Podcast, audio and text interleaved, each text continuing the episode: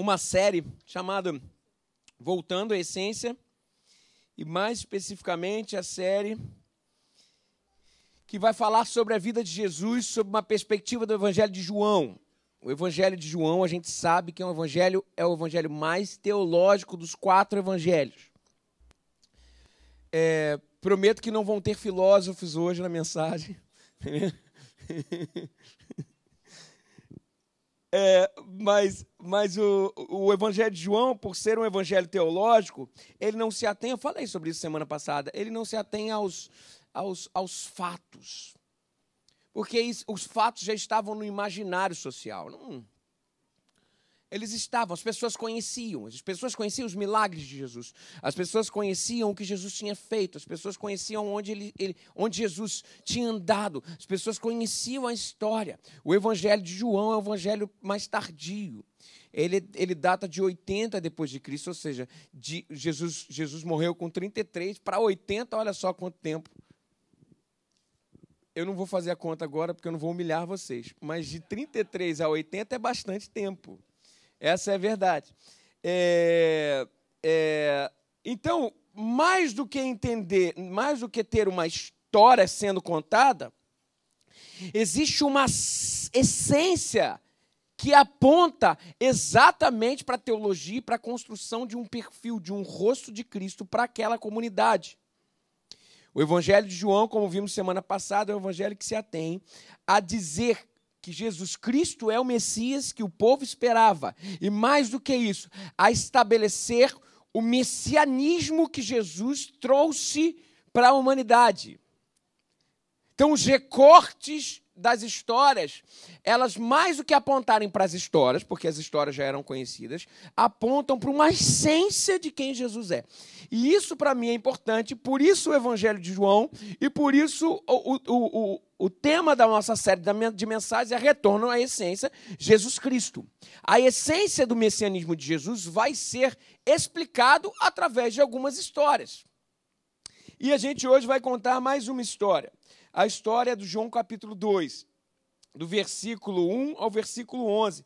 Eu te convido a abrir lá, João capítulo 2, do versículo 1 ao versículo 11.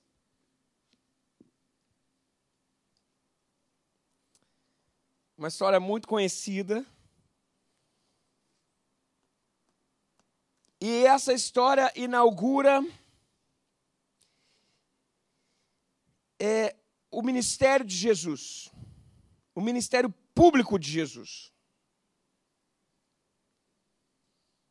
Então pode ser, e parece-me, que uma história como que, que inaugura quem Jesus é para o mundo é uma história extremamente relevante.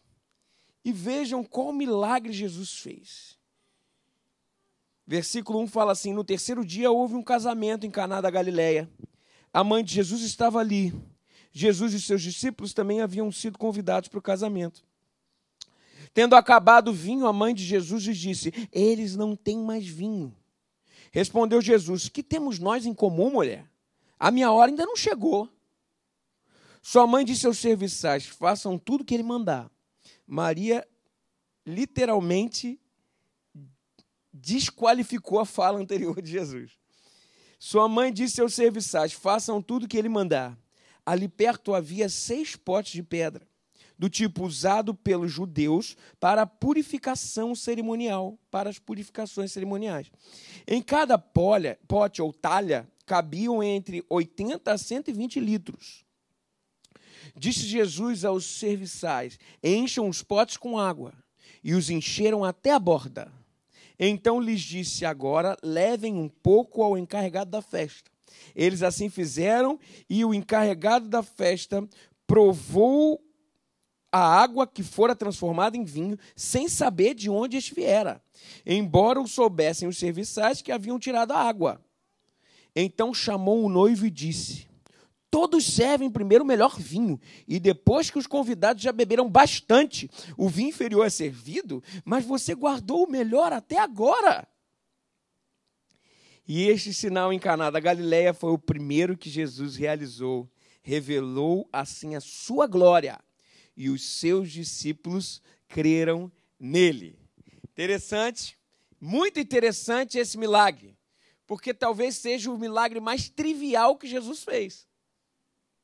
Vejam, o primeiro milagre é o, é, é o, é o opening de Jesus, assim, é, tem que ser, a gente sabe muito bem, a gente que constrói uma peça ou faz musical e tudo mais, a primeira música tem que ser aquela, aquele tiro no coração. E daí Jesus vem multiplicar, Jesus vem transformando água em vinho num vilarejo. Isso é uma coisa assim, de se escandalar, de se, de se escandalizar. A verdade é que o capítulo 2 ele faz testemunhos verbais, até o capítulo 2, as pessoas fazem testemunhos verbais de quem Jesus é. A partir do capítulo 2, a gente começa um segundo livro no Evangelho de João, que é o livro dos sinais. Ou seja, Jesus agora é testificado com testemunhos é, é, é carnais, ou seja, acontecem, os sinais começam a acontecer. Aí ele para, agora você pensa assim: vou começar um, um, um, a, o meu ministério público, o rei todo-poderoso. O que ele vai fazer? Ele vai parar o sol? Não. Ele vai ressuscitar um morto? Não. Mas vai curar um paralítico? Não. Gente, Jesus esperou 30 anos. 30 anos. Jesus começou o seu ministério público com 30 anos para começar o ministério e ainda começou assim com um milagre trivial. Ele transformou água em vinho. Se fosse transformar vinho em água para quem estava com sede, assim, estava morrendo de sede, até valia. Mas água em vinho. Uma festa aconteceria sem o vinho? Sem bebida? Acontece, lógico que acontece. Ninguém vai morrer por causa disso. Por quê? Aí vem a pergunta: não tinha um milagre mais importante para Jesus fazer? Lembrem que o Evangelho de João é um evangelho que desdobra e, e, e, e, pinça a essência sobre quem Jesus Cristo é. Ou seja, nós temos sete milagres que vão ser apontados no Evangelho de João. Esse é o primeiro milagre. Mais do que o milagre em si, o que cada milagre está apontando é um perfil de quem Cristo é.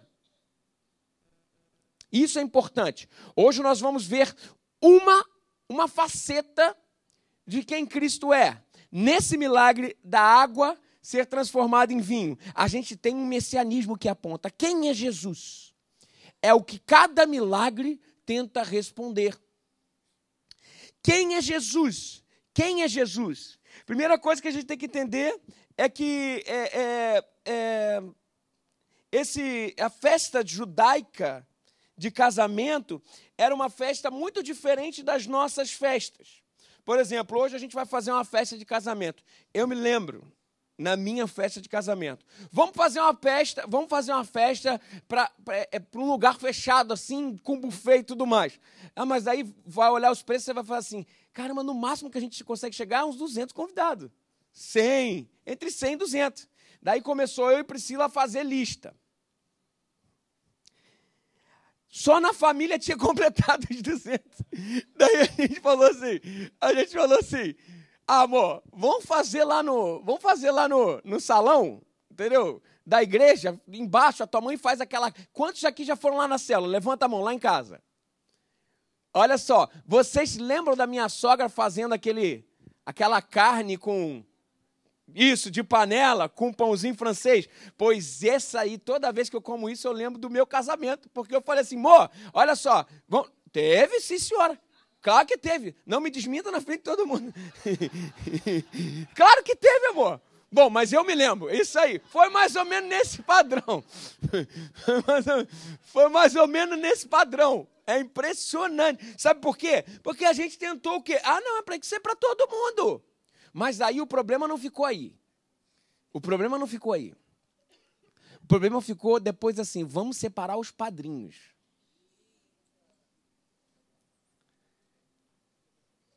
Separamos. Foram 22 casais. Mais os pais, né? Não, não, foi mais os pais. Então, bota aí, 22, 24 casais. Beleza, foi ótimo. No momento de despedida, foi duas horas, assim, cada um abraçando. Foi maravilhoso. Pois, na festa judaica, isso não tinha problema. Sabe como era a festa de casamento judaica? Era assim, essa festa foi feita em Caná. A festa de casamento era assim. Era de praxe o noivo e a noiva convidar a cidade inteira. E eles convidavam a cidade inteira. E o melhor, porque não era só uma noite, era uma semana de festa. Agora vocês imaginam o gasto que era aquele negócio. Haja carne com pãozinho. Agora minha esposa me desmentiu na frente de todo mundo, então não adianta carne com pão mais. Mas eu vou falar um negócio, não é haja carne com pãozinho. A carne com pãozinho daquela época é o vinho da, da gente, é o vinho daquela época. O vinho ele tinha, ele tinha um, um símbolo muito importante naquela época. Qual era a importância do símbolo? O vinho era sinônimo de alegria. O vinho era símbolo de que, se não acabasse, aquele casamento duraria para sempre. E aí começa a história, porque a história começa com Jesus celebrando, e Jesus celebrava e celebrava e celebrava e tudo mais, e o vinho estava tava rolando, e todo mundo estava ali se divertindo uma semana, e de repente, de repente, começa um burburinho na festa. Um olha para o outro, faz assim. Daqui a pouco vem Maria e fala assim: Filho, acabou o vinho. É mais do que acabou uma bebida. Acabou a alegria daquele casamento. É mais do que acabou a alegria do casamento. Aquele casamento estava de cara sob a júdice de uma acusação social. O vinho tinha acabado. O vinho tinha acabado. Maria, Jesus falou: Mamãe, não está na hora ainda, mãe. Não está na hora de eu começar a, me, a, a, a mostrar as minhas credenciais como Messias. E daí Maria falou: Você é meu filho. Faz o que ele faz aqui, ó, filho, faz, e pronto, final. Foi a mãe de Jesus. E Jesus falou assim: e tinham algumas talhas, e essas talhas são importantes porque são talhas que não podem faltar em qualquer lugar, em qualquer casa de judeus.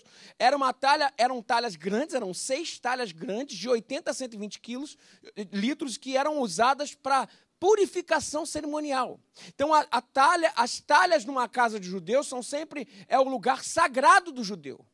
Porque é ali que ele se santifica, é ali que ele se purifica. Porque o judeu tem essa, essa, essa, essa prática no judaísmo, eles se batizavam mais ou menos três vezes ao dia. Se você vai em Israel, você vê, você vê diversos tanques batismal, batismais por lá principalmente uma seita judaica chamada Essênios. Os essênios se batizavam muito, muito, muito, muito. E os judeus se batizavam. E as pessoas chegavam no casamento, e quando chegavam no casamento, elas se purificavam. Se purificavam. Era, era a, a talha como representação da religião que tinha que ser cumprida. Jesus pega as talhas, as pias, e ele faz um negócio muito interessante. Bota água. Mas que tipo de água? Bota qualquer água aí dentro. Não tem essa. E botaram. E quando botaram, Jesus só falou assim: ó, agora falou assim: apresenta para o sommelier, né? Sommelier, que é o cara responsável pelo, pelo, pelo vinho. Não, é, é, não, enólogo que é, né? Enólogo. Eu não acertei uma até agora. o enólogo. E daí o enólogo provou aquele negócio ali e falou assim: caramba, que todo mundo bota o melhor vinho no começo, o pior vinho no começo, porque daí o pessoal já vai ficando meio tonto, depois no final bota o melhor vinho no começo, no final bota o pior, porque o pessoal já está com os sentidos totalmente mudados e vocês fizeram o contrário. E Jesus transformou aquela água em vinho e foi muito, foi muito, muito, muito é, bonito de ver, muito bonito de ver que no meio das talhas da religião,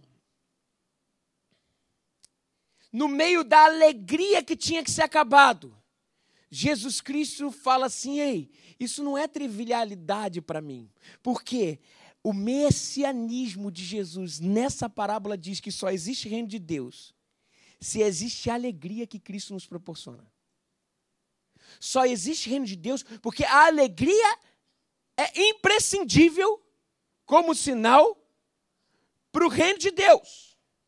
O que eu queria falar hoje especificamente é sobre o retorno à essência, mas Jesus, sua essência é alegria. Sua essência é alegria. Ele pegou elementos sacros, a primeira coisa que a gente tem que entender é que ele pegou elementos sacros e encheu de vinho. Ele pegou aquilo que era sinônimo de culpa no judaísmo, porque a pessoa tinha que ficar se purificando a todo momento e as talhas estavam sendo colocadas. Ele pegou aquilo e falou assim: vamos fazer uma brincadeira. Porque é uma religião vazia. Não existe verdadeira religião sem alegria. Por diversas vezes, os nossos ritos religiosos, as nossas talhas estão sendo cumpridas rigorosamente, mas falta vinho, gente.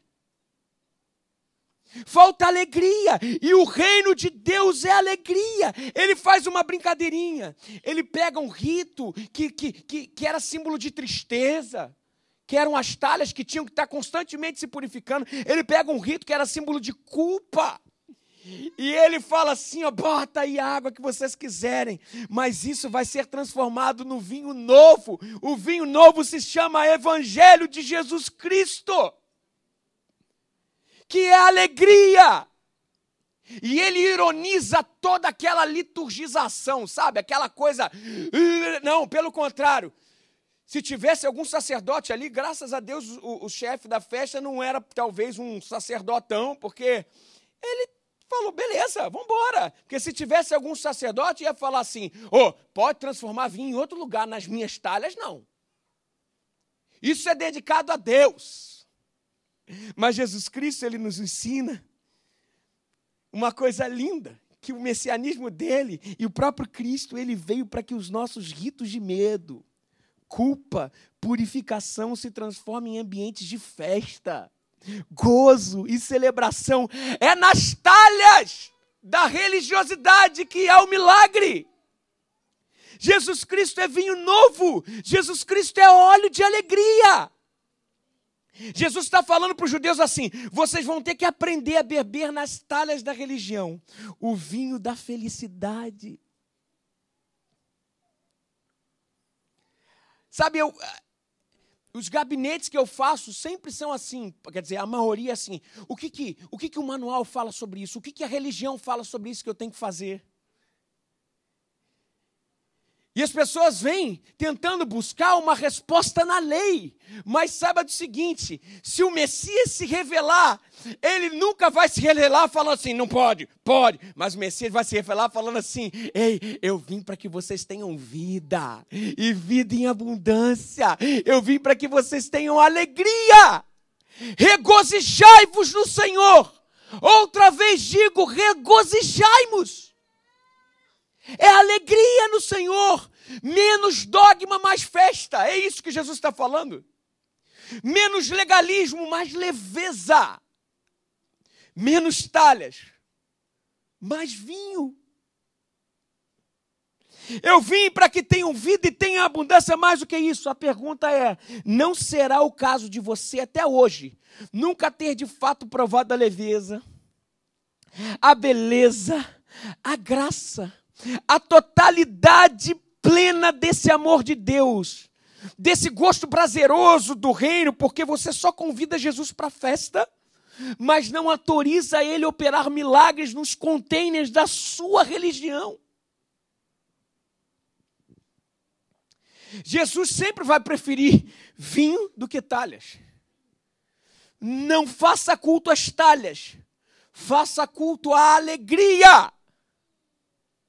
Romanos capítulo 14, versículo 17 diz o seguinte: O reino de Deus é um reino de justiça, paz e alegria no espírito. Alegria no espírito. Filipenses 4, de 4 a 7 fala assim: Alegrem-se sempre no Senhor. Novamente direi: alegrem-se. Seja a amabilidade de vocês conhecida por todos, perto está o Senhor. Alegrem-se. Não andem ansiosos por coisa alguma, mas em tudo, pela oração e súplicas e com ação de graça, apresentem seus pedidos a Deus. Alegrem-se. E que a paz de Deus, que excede todo entendimento, guardará os seus corações e suas mentes em Cristo. Alegrem-se, alegrem-se, regozijem-se no Senhor regozijem-se. Mas aí você fala assim, é muito fácil você falar dessa forma. Mas, cara, eu olho para a minha vida e eu quero me alegrar, mas não consigo. Está dando tudo errado. Eu não consigo porque eu estou dentro de um buraco, estou dentro de uma escuridão e não consigo ir para fora, ver luz. Eu estou me afogando e não tem ninguém para puxar meu braço. E a pergunta é: qual o caminho da alegria em Cristo que o reino me proporciona através desse texto? Qual é a pergunta é qual é o caminho da alegria em Cristo que o reino me proporciona? É isso que eu quero responder. E é isso que o texto tenta falar sobre quais moldes e quais credenciais Cristo transforma as nossas talhas de pedra em vinho novo, em alegria. Primeira coisa, versículo 3 fala assim, ó. Versículo 3.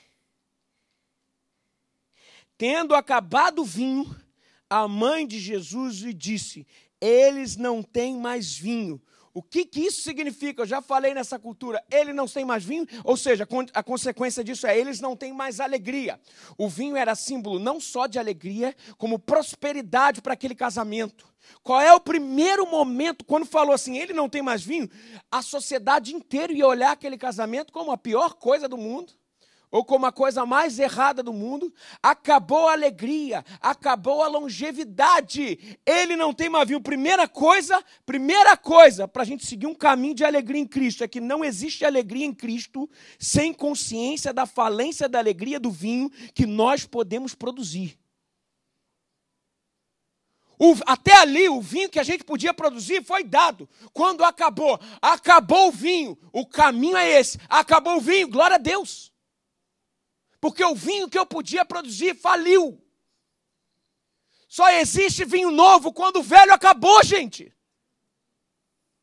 Na verdade, ele não tem mais vinho, ou seja, todo vinho, toda alegria que eles podiam produzir acabou. Em outras palavras, só existe vinho novo quando o vinho velho que eu consegui produzir acabar. Ou seja, não temos condição de produzir alegrias por nós mesmos e para sempre. O que o homem produz tem início e tem fim. É bom mesmo que o vinho velho acabe. Acabou o vinho, glória a Deus. Acabou o vinho, glória a Deus. De vez em quando eu recebo alguns lá em casa para a gente conversar e a pessoa fala assim: Pastor, meu casamento acabou. Não tem mais o que eu fazer. Eu não tenho mais vontade de me deitar com essa mulher. Eu não tenho mais vontade de me deitar com esse homem. Eu não tenho mais vontade de fazer isso. Ela me traiu, ele me traiu e tudo mais. O que fazer em relação a isso? O nome disso é acabou o vinho. E o que, que a gente fala sobre essa perspectiva? Glória a Deus, acabou o vinho. O poder de Deus começa quando as nossas possibilidades acabam. Enquanto a gente tentar fazer com a nossa própria mão, enquanto a gente der vinho e falar assim, ó, não, ainda tem um pouquinho, dá para misturar com água. A gente faz o seguinte: 10% vinho, 90% água, ninguém percebe, bota um adoçante e vai dar tudo certo. Não! Chega uma hora que a gente vai esticando, esticando, esticando, esticando. Acabou, acabou. Agora é o momento. Glória a Deus, acabou. Acabou o vinho, agora há possibilidade e abertura para que o vinho novo de Cristo possa entrar e possa fazer morada. Só tem o melhor vinho quando experimentamos por diversas vezes a depressão. Aqui. A tristeza, ou seja, só tem o melhor vinho quando constatamos a incapacidade de produzir no coração as próprias fontes de alegria e de vida. Mais cedo ou mais tarde, o poder humano o potencial humano, o poder do pensamento positivo se ruem. Há um limite para produzirmos a nossa alegria. Somente a fé transcende o meu bom ânimo, transcende o melhor de nós. E cada um de nós na vida um dia terá de ter a bênção de dizer: Eu não tenho mais vinho. Aleluia, eu não tenho mais vinho. Eu não tenho mais vinho psicológico, emocional. Eu estou em frangalhos. Aleluia, glória a Deus. O vinho de novo pode chegar agora. Eu não tenho mais vinho conjugal. Meu casamento acabou. Glória a Deus que você pode falar isso, porque a partir do momento que os vinhos que produzimos acabam e as possibilidades, o vinho novo de Deus está a caminho. Se Cristo for o centro, ele vai produzir um vinho que a gente nunca pensou que produziria. Você talvez esteja falando, acabou o vinho com os meus pais, acabou o vinho com a minha família. Eu estou brigado com meu pai, eu estou brigado com a minha família. É impossível em tudo mais. O, a consciência da total falência das instituições que constituem a vida é o início de que o vinho novo de Cristo pode chegar na sua vida. Acabou o vinho, acabou o vinho da alegria profissional. Eu não aguento mais olhar para a cara do meu chefe. Glória a Deus, o vinho novo de Deus pode chegar.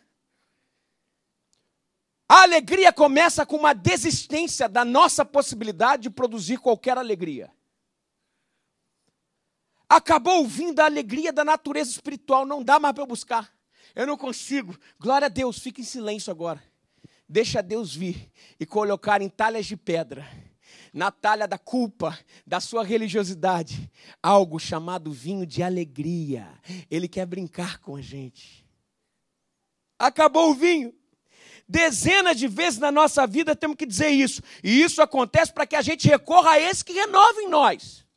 O vinho, não apenas o recurso da sobrevivência, ele renova em nós, mas faz aparecer os recursos da sobreexcelência pois o poder de Deus se aperfeiçoa quando o vinho acaba.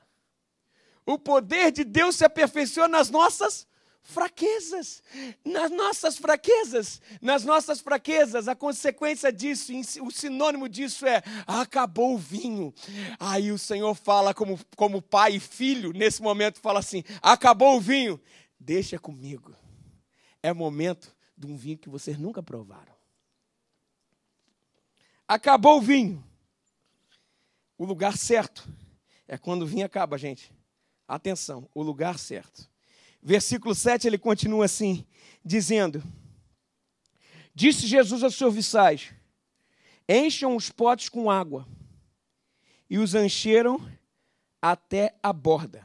Mas engraçado que foi interessante foi o seguinte: podia encher com o melhor líquido. Por que, que Jesus não falou assim? Encham os potes com o líquido mais bem preparado que você tem.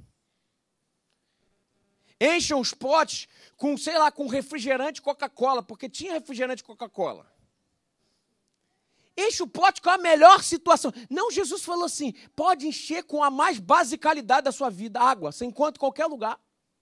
E a gente aprende um negócio: Jesus veio para que o homem ofereça a Deus sua essência mais básica, porque o resto do milagre fica por conta dele. Para o milagre acontecer, não importa que tipo de ser, que tipo de água se apresenta para a transformação, traz aquilo que você é. Pode vir com água de esgoto, ou água da fonte mineral, pode vir com água com leptospirose, água da SEDAI. Pode vir com o que você quiser, não importa a água, não importa a água, o que faz o vinho, fazer do vinho, o melhor não é a água, mas quem está fazendo da água o melhor vinho. Traga quem você é e deixe Deus agir. Ele veio para que ofereçamos a Ele a plenitude da nossa basicalidade porque Ele é quem nos encherá da plenitude do seu milagre. Não tenha vergonha de encher as talhas d'água, gente. Não tenha vergonha. Seja que seja água, que água dessa for. A verdade é não tenha vergonha, você só precisa encher. Você só precisa se expor. Por diversas vezes encher a talha d'água é dizer o que a gente tem dentro. Mas se exponha, não tem vergonha, só assim você poderá provar o melhor vinho que o próprio Pai pode fazer de você. Onde abundou o pecado, superabundou a graça de Deus. Acabou o vinho, traz água suja de esgoto. Você vai se surpreender com o vinho novo que ele vai fazer dessa água que a gente pode produzir. Ainda continuando a mesma coisa, no versículo 7 ele fala assim: Disse Jesus a seus já ali: Encham os potes com água, e os encheram até a borda. Enche os potes com água. Que, que, mas que pedido esquisito para os garçons Jesus fez. Enche o pote com água. Os garçons deviam olhar para ele e falar assim: Mas peraí, eu vou encher. Primeiro, aquilo ali já é santo. Como é que eu vou tirar aquele negócio santo e ainda botar naquelas talhas água? Peraí, Caramba, o que, vai acontecer? Talvez a, o, o, pensamento dos garçons, a gente, a gente não sabe por que, que ele está fazendo. A gente não sabe por que, que ele está pedindo, mas a gente faz sob a perspectiva de que ele está mandando. Só isso. que faz. E a gente aprende uma terceira coisa aqui sobre alegria. Aprenda a fornecer matéria-prima para que Cristo possa fazer o um milagre. Um casamento, pastor chega, pastor chega na, na o, o, o, o, o marido chega na, no, no gabinete com o pastor e fala assim: Pastor, o que, que eu faço? Minha mulher é um monstro. Minha mulher, ela, ela, é, ela é respondona. Minha mulher, ela, ela é a pior coisa do mundo. O que, que eu faço? E ele começou a destruir a esposa. Ela é isso, ela é aquilo, é aquilo outro e tudo mais. E pá, e pá. E falou, falou, falou, falou. Pastor, e aí? O que, que eu faço? O que, que eu faço, pastor? Pastor pegou a Bíblia, abriu Efésios capítulo 5 e falou: Marido, que está escrito lá na, na Efésios capítulo 5. Marido, amai as vossas mulheres, assim como Cristo amou a igreja. Daí o marido virou pastor e falou assim: ah, se eu fizer isso, ela vai acabar comigo. Daí o pastor respondeu um negócio muito legal. Até pode ser. Mas talvez você criando esse ambiente de amor, você vai fornecer o amor suficiente para que um milagre aconteça. De vez em quando, o que a gente precisa oferecer ao Senhor é só material para que Ele haja. Mas a gente não se expõe ao milagre. A gente não se expõe à possibilidade. Aprenda a fornecer matéria-prima para que Cristo possa fazer o seu milagre. Estou passando por um momento difícil de vício, um momento de dificuldade de vício. Sabe o que eu faço? Pô, caramba, pô, domingo, pô, pequei, errei no sábado, pô, cometi a minha adição no sábado e no domingo eu falo, não, não vou para a igreja não, porque sabe, pequei no sábado e já estou tarde, já estou com sono. Meu querido, venha, venha, ofereça a matéria-prima para que o Espírito Santo possa fazer um milagre na sua restauração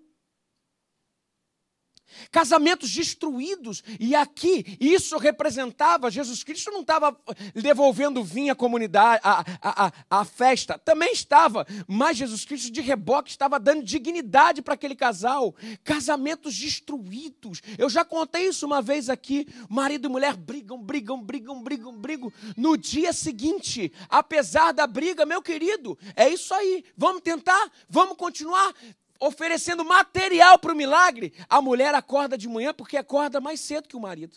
E quando a mulher acorda de manhã mais cedo que o marido, ela toma o café e ela sobe contra a sua vontade, porque ela não quer.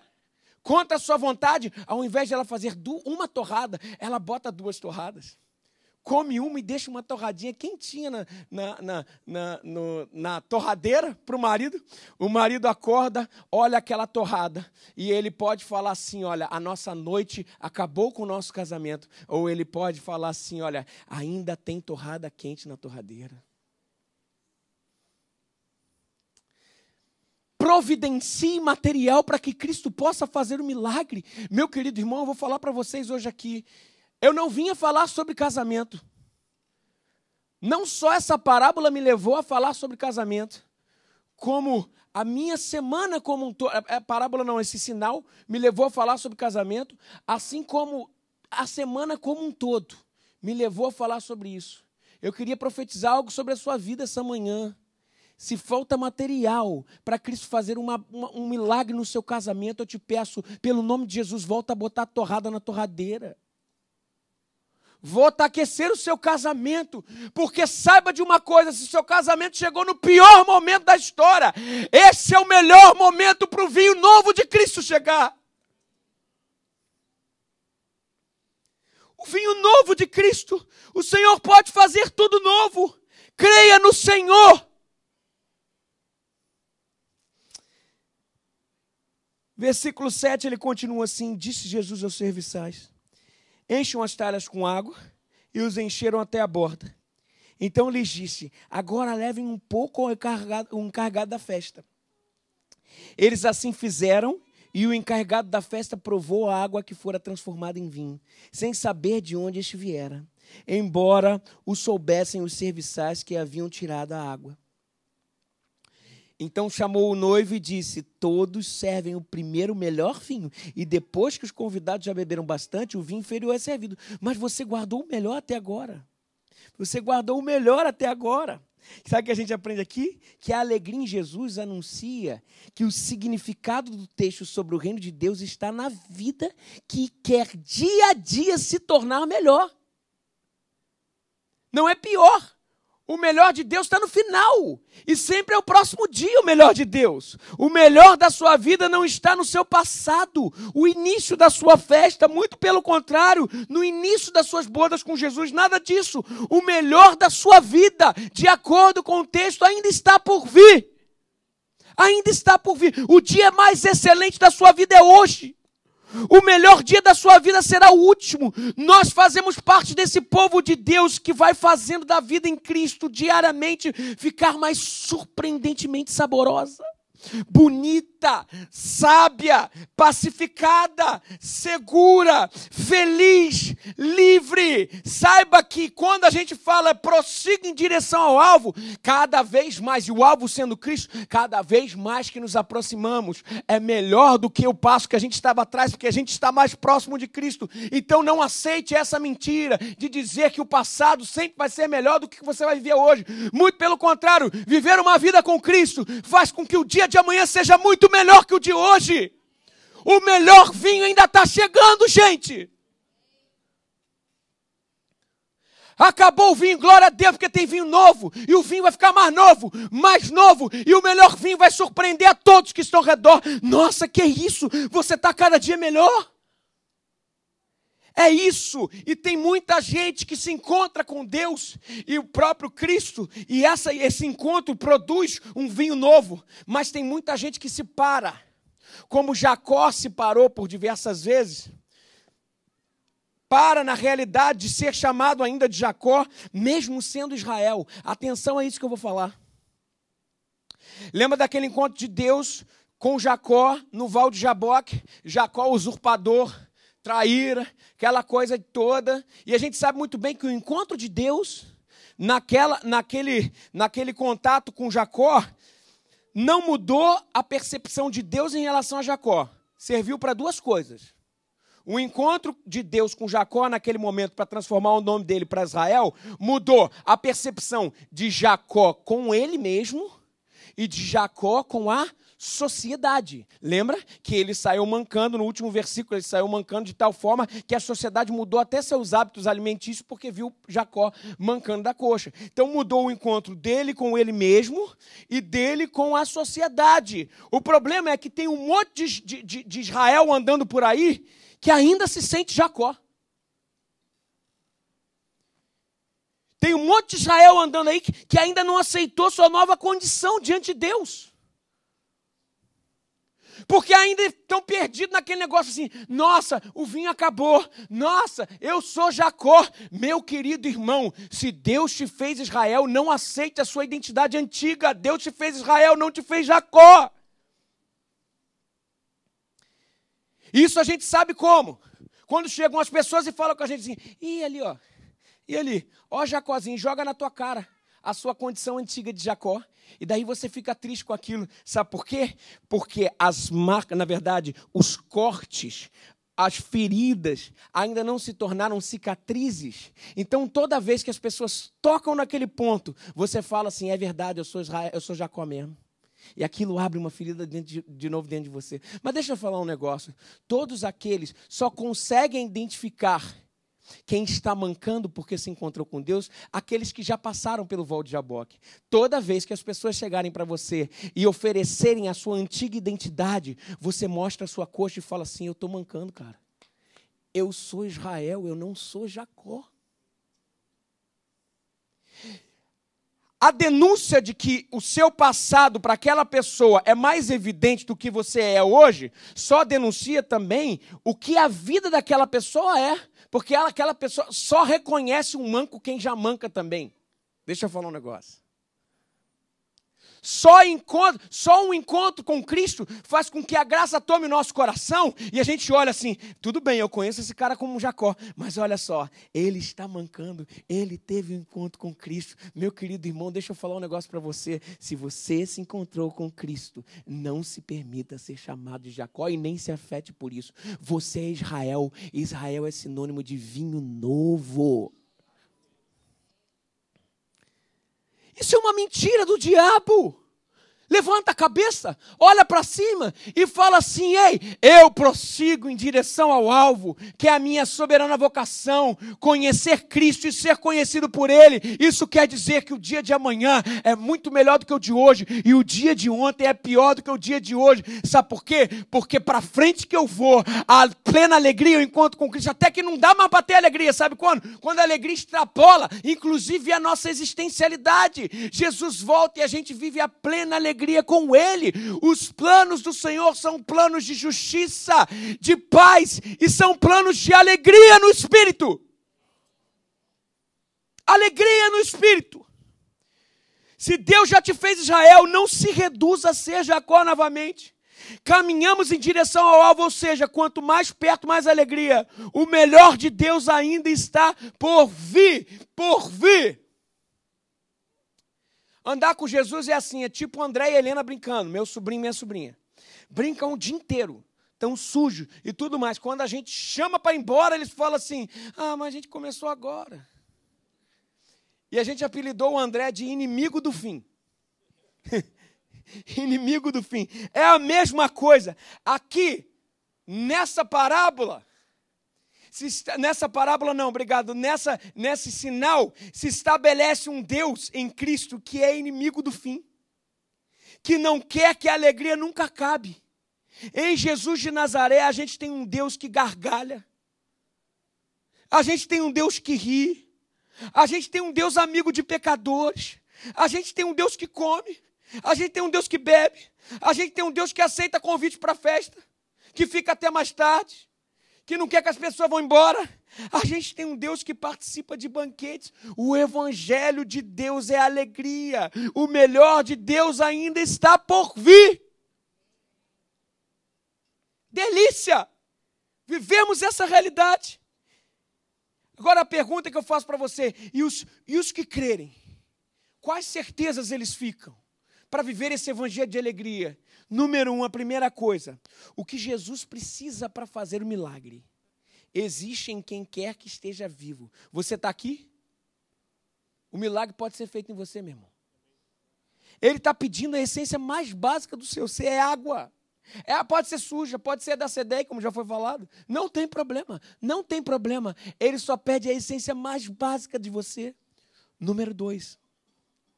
O que ele tem para fazer não demanda nada além de entrega de se disponibilizar ao milagre. Fazei tudo que ele vos mandar, foi que Maria falou para os garçons. Nada mais além de entrega. Número 3.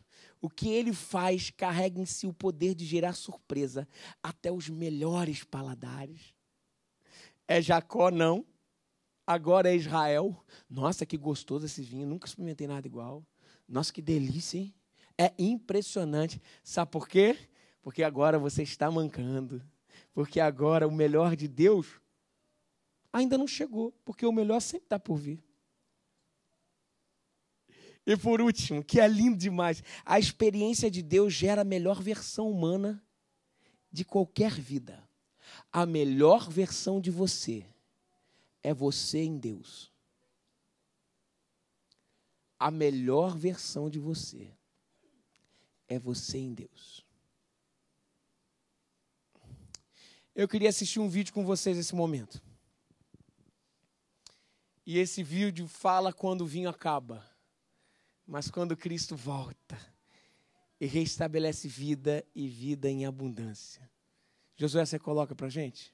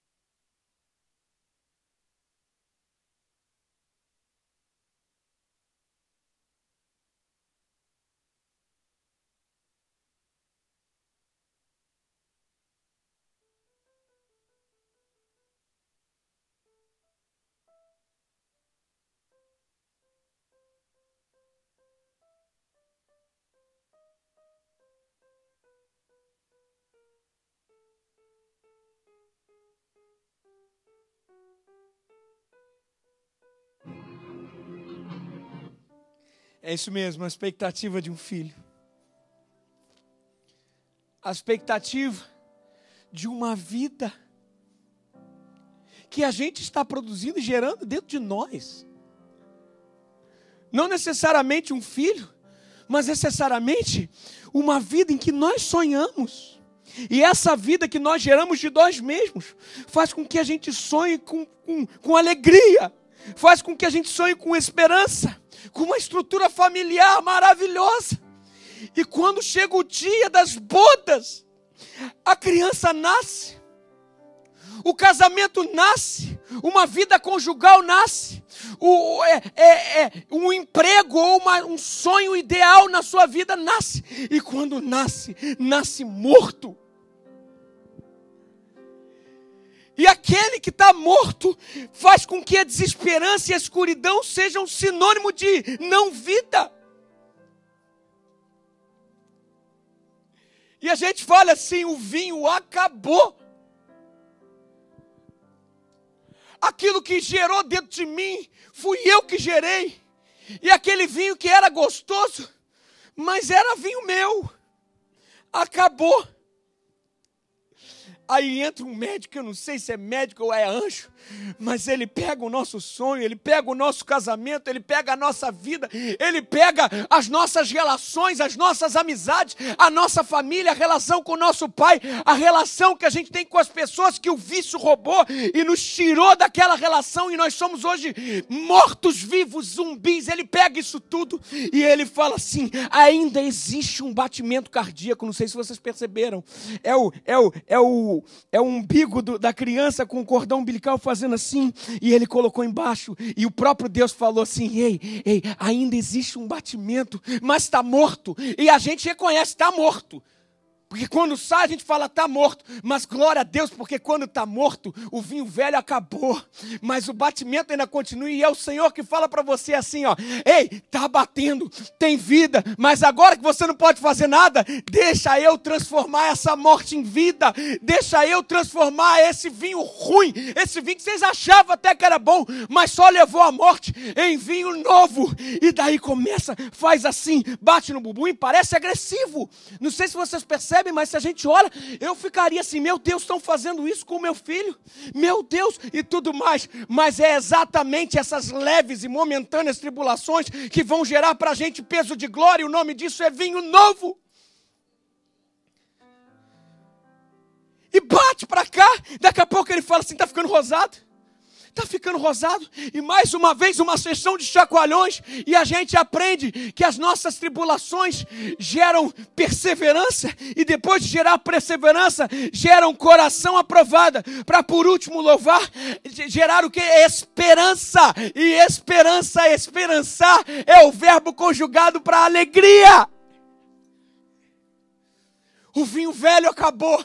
Glória a Deus, porque o médico dos médicos já começou a fazer o seu trabalho, dizendo: Ei, calma, calma, o meu melhor para você ainda está por vir.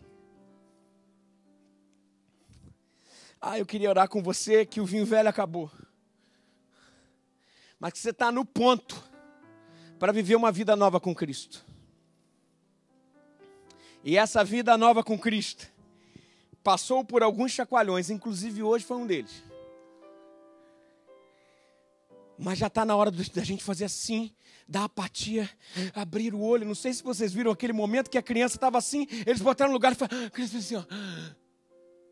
Está na hora do primeiro suspiro para uma nova vida com Cristo.